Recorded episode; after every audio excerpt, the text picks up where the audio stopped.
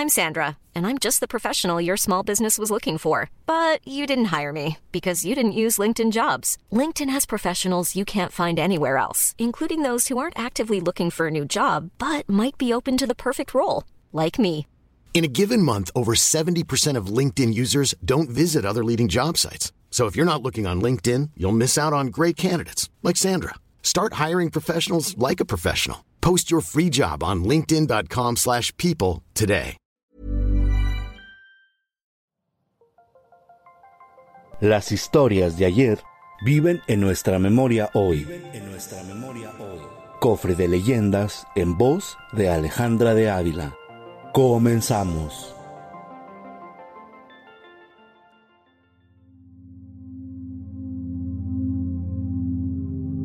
La Condesa de Malibrán, leyenda del estado de Veracruz. Hace muchos años, en el Veracruz amurallado, vivía en una enorme y hermosa casa el conde de Malibrán con su esposa, una refinada y hermosa mujer extranjera.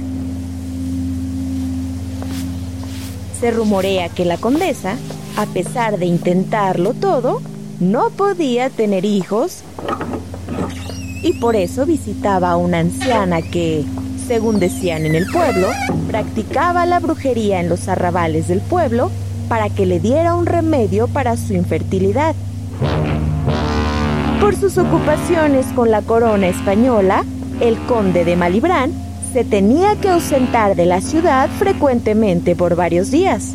Esas ausencias eran aprovechadas por la condesa para visitar los muelles donde atracan barcos procedentes de todas partes del mundo. Y allí invitaba a los más varoniles marineros a su mansión con los cuales organizaba rumbosas fiestas que se prolongaban hasta el amanecer. Después que todos los invitados se retiran, la hermosa condesa quedaba en compañía de un apuesto y joven marinero con quien terminaba de pasar la noche.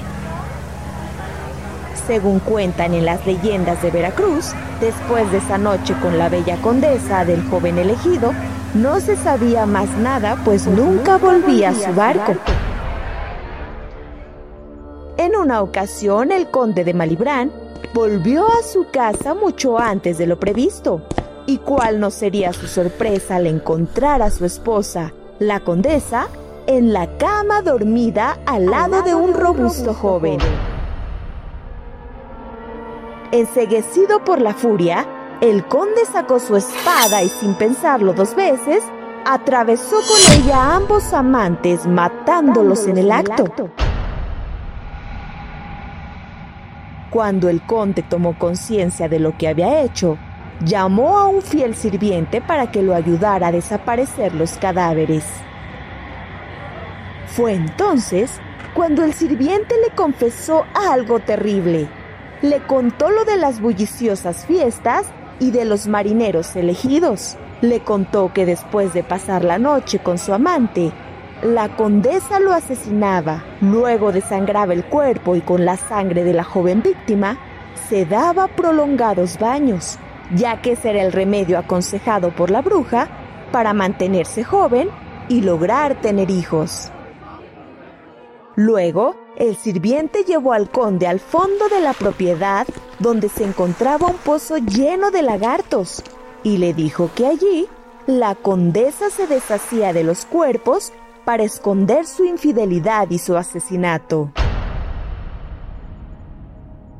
El conde de Malibrán no quiso saber nada más. Lanzó los cadáveres de los amantes en el pozo y enloqueció enseguida. Cuentan los habitantes del pueblo que por mucho tiempo se pudo ver al conde de Malibrán caminando alrededor de su mansión y gritando, ¡Que, muera, la condesa de Malibrán!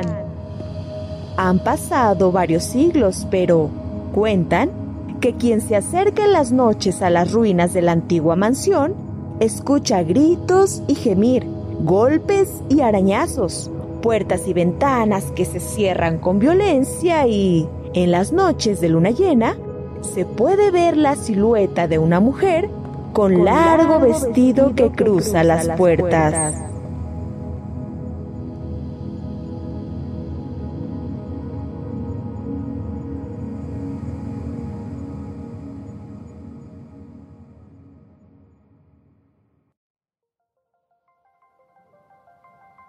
Te esperamos en el siguiente podcast con más leyendas para contar.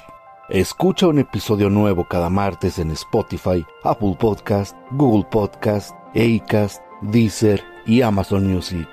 ¿Tienes alguna sugerencia de leyenda que deberíamos investigar? Te dejamos en la descripción de este episodio un link para que nos la cuentes o mándanos un email a podcast.om.com.mx.